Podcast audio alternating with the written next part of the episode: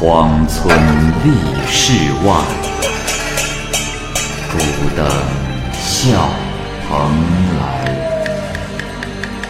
雁作人间雨，旷世岂了斋。鬼怪胡银娥，休当孤望。孤望白话《聊斋故事》。《聊斋故事》之《西湖主》，蚂蚁播讲。书生陈必教，字明允，河北人，家境贫寒，为副将军贾琬掌管文书。一次船行至洞庭湖上，恰巧有一条扬子鳄浮出了水面，被贾琬的箭射中了背部。更巧的是，有一条鱼衔在了扬子鳄的尾巴上不放，便被一起抓获，锁放在桅杆旁，奄奄一息。这时，只见鳄鱼的嘴在动，似乎好像是有话要说。陈必教动了恻隐之心，便请求贾琬放了他们。他将自己带的金疮药，便开玩笑似的敷在了伤口上，随即放了他。他们拾起石符游了一阵子。便隐没在了水中。过了一年多的时间，陈必教回北方去，又经过了洞庭湖，遇到风浪打翻了船。幸亏他手中抱着竹箱，漂流了一个晚上，因挂在树木上，这才停了下来。他正要往岸上爬时，一具尸体随后从水中飘了上来，原来是他的童仆。于是他用力拉着童仆一起到了岸边，只是童仆已经断了气。面对着童仆的尸体，他忧伤郁闷。只见小山高耸，郁郁葱葱，没有行人，无法问路。从黎明到上午的时辰，他的心情都非常的惆怅，无路可去啊。又过了不久，那童仆似乎肢体微微动了一下。陈比较高兴的去抚摸童仆，没过多久，童仆便吐出了几斗水，顿时就苏醒了过来。二人晾晒衣物，将近中午才把衣服晾干。这时，他们肚中空空，咕咕直叫，饿得难以忍受。二人起身，穿过小山，快步的行进，希望能找到村落。到了山腰时，有箭飞了过来。正要辨别发箭的方向，只见两位女郎骑着骏马飞奔过来，蹄声阵阵，声似撒豆。二位女郎额前都系着薄绸红巾，发髻上插着野鸡翎子，身穿锦绣紫衣，腰系绿色锦带。二人手持弓箭，手臂上套着青色的袖套。翻过山顶，陈必教看见有数十位女郎在荒野树间打猎，个个都很漂亮。装束完全一样，陈必教不敢再往前走了。忽然，他看见一个马夫样子的男子匆忙的跑了过来，陈必教便上前去问这是什么场面。马夫回答说：“呃，这是西湖主，也就是我家主人在守山打猎呢。”陈必教向他诉说了二人的经过，并告诉马夫他们很饿。马夫将带来的食物分给了他们，又嘱咐说：“呃，公子啊，你们吃好了之后，赶快离开吧！啊，冒犯了主子大驾，那可是死罪呀。”陈必教心怀恐惧，急忙快步的下山去了。下山途中，浓密的树枝间，陈必教隐约看到一角阁楼，认为这是个寺院。走近一看。粉墙环绕，溪水奔流，高大的红门半开，中间连着一座石桥。他登门一望，只见楼台亭榭环绕流云，好像是皇家的园林，又似乎是高门大族的园林庭院。陈必教犹豫不决地走进了大门，青藤满路，花香袅袅。他在曲栏中走了几折，又有另外一个院落。十几株垂柳在朱红的高高屋檐下浮动，鸟鸣悠悠，落花纷飞。微风吹过幽深的花园，榆钱儿便纷纷飘落。院中风景之美，恍如仙境。穿过小亭，又有一架秋千高耸入云，秋千的绳索静静下垂，四周杳无人迹。于是他猜想这里靠近了闺房。内心疑虑，便停下了脚步。一会儿，他又听见门外有马声和女子的说笑声，陈皮教育仆人便在花丛中潜伏了下来。没过多久，笑声渐近，就听见一个女子说：“哎呀，我们这次打猎收获的太少了。”又有一个女子说：“是啊，幸亏公主射落了一只大雁。”否则，真就两手空空了。不久，几个穿红装的女子簇拥着一位女郎来到亭子上坐下。这位女郎穿着短袖军装，大约十四五岁的年纪，秀发柔美，腰肢纤细，那美丽难以形容。众女子有的献茶，有的熏香，就像云锦堆枝，灿烂生辉。一会儿，那女郎悠闲的下了台阶。一个女子说：“公主骑马很累，还能荡秋千吗？”公主笑了笑说：“能。”接着，众多侍女扶着公主，把公主扶上了秋千。公主伸出雪白的手腕，足蹬尖头宝底缀珠的花鞋，似燕子一般直冲云霄。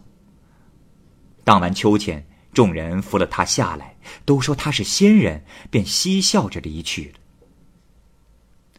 陈必教偷看了许久，不觉得心驰神往。等人生归于沉寂之后，他从藏身处出来，走到秋千旁，流连不去，沉思默想。这时，他看见篱笆下有一条红色的手巾，知道是众美女丢的，欣喜的收好。他登上亭子。见案几上摆着文具，便在手巾上题诗云：“雅戏何人拟半仙？分明穷女散金莲。广寒对里应相度，莫信凌波上九天。”题完诗，吟诵着这首诗，就走出了亭子，想从旧路回去，却见。大门已经锁上了。陈必叫主仆徘徊不前，无计可施，便回过头来将院子又浏览了一番。这时，一个女子突然进来，惊诧她怎么会在这里。陈必叫拱手作揖说：“啊，姑娘有礼，我迷了路，只是不知如何出去才好。”那女子问他有没有看见一块红色的手巾。陈必教说：“呃，这，啊，有是有，但我已在上面提了字，这如何是好啊？”便拿出了手巾。女子大吃一惊，说：“你，你好大的胆子！这是我们公主的东西，你抹成了这个样子，罪该万死！怎么可能还帮你？”陈必教大惊失色，恳求他放了自己。女子说。哼，偷看宫中的情形本就没有活路。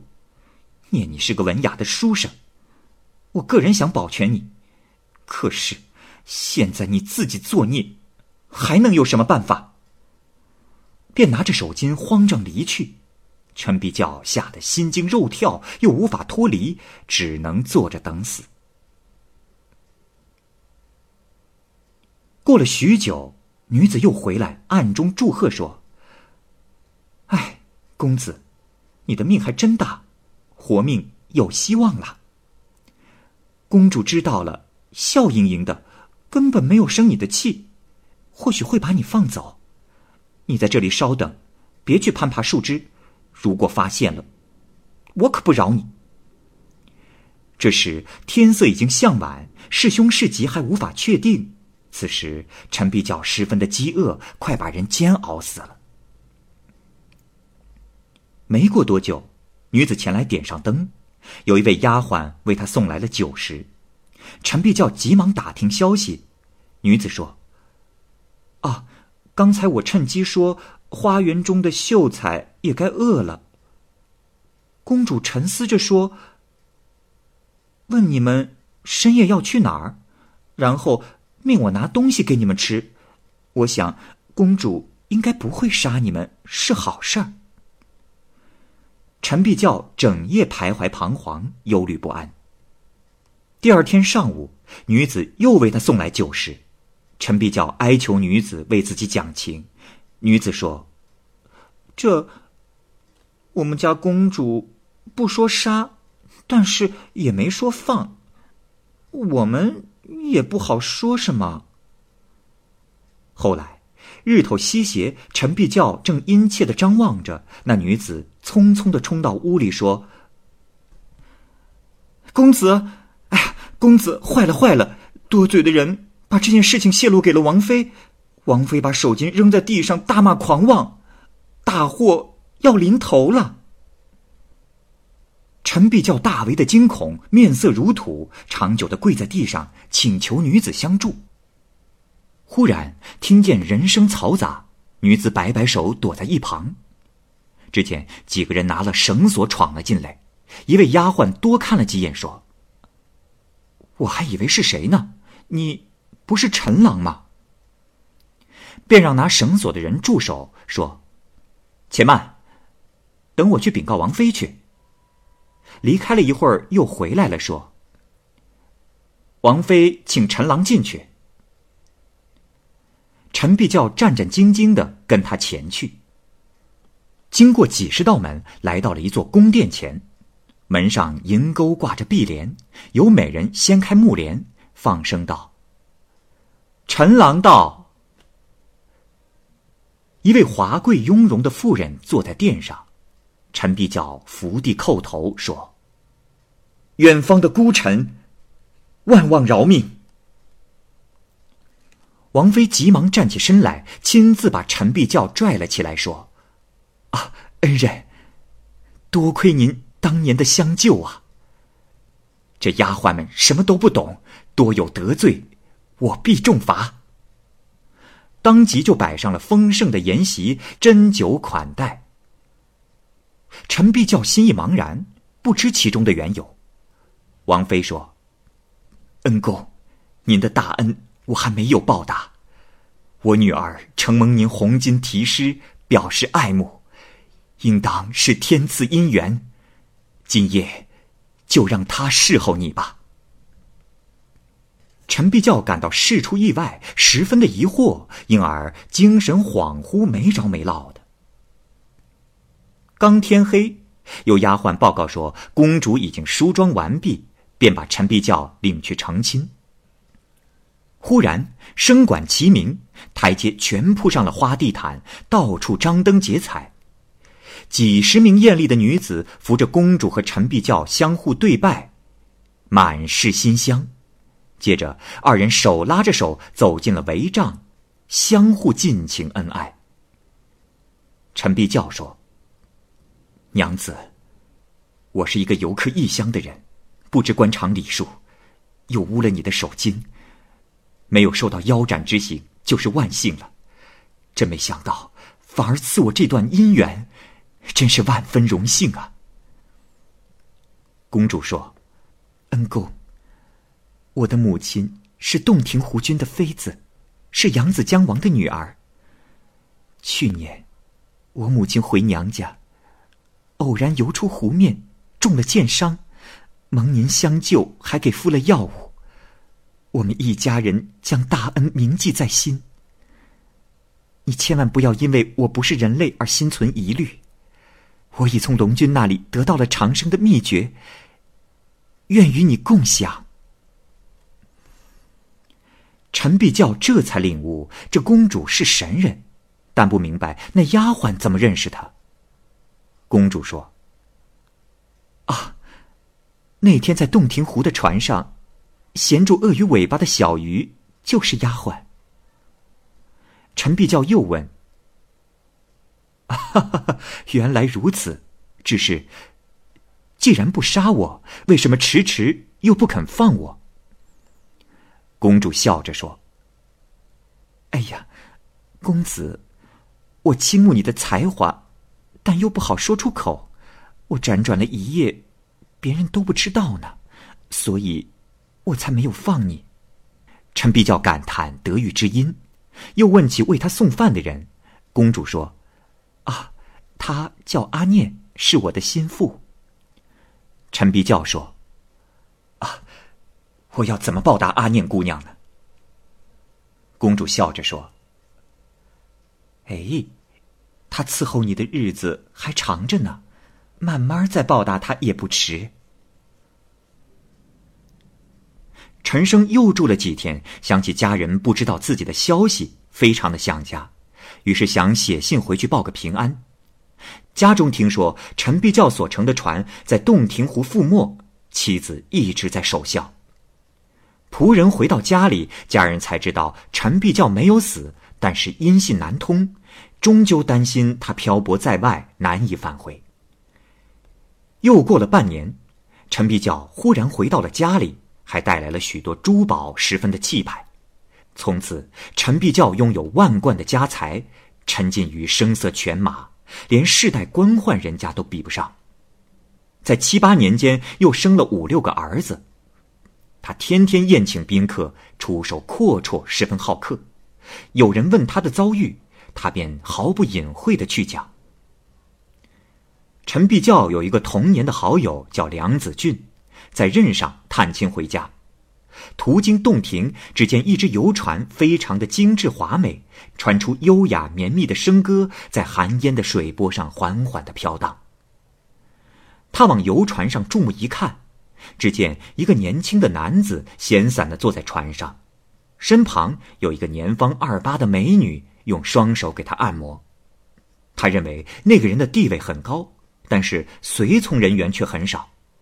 他目不转睛的加以仔细辨别，发现此人原来是陈必教，于是大声的呼唤。陈必教听到呼喊声，停下了船，走到船头邀他上船。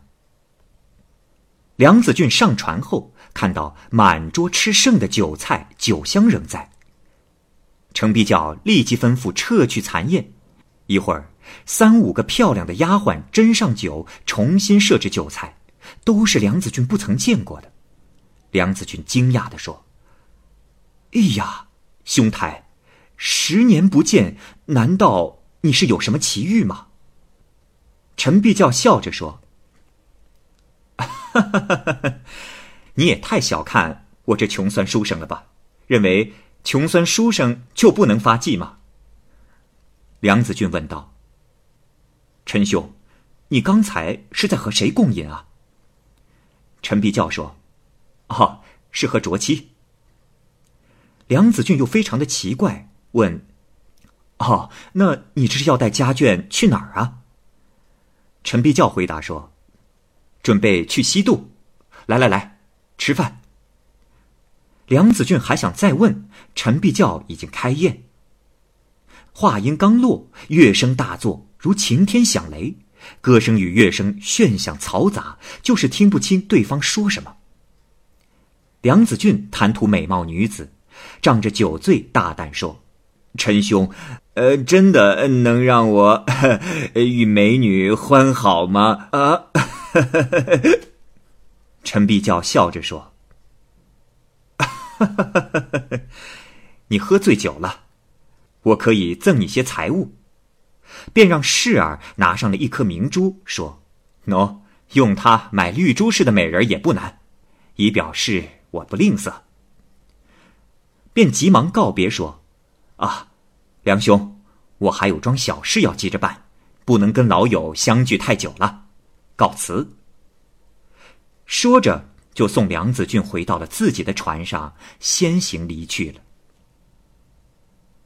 梁子俊回家以后，到陈必教家去探望，只见他同客人共饮，越发疑惑不解，便问：“这，陈兄，不久之前见你在洞庭湖上，怎么如今在家里了？”陈必教回答说：“嗯。” 没有这事儿啊！梁子俊于是追述了自己所看到的情景，在座的客人无不惊骇。陈必教笑着说：“ 梁兄，我看你是搞错了，我又不懂什么法术。”大家都觉得奇怪，却始终不明白其中的道理。后来，陈必教活到了八十一岁，寿终正寝。到送殡时，众人奇怪他的棺木重量太少，打开一看，却是空的。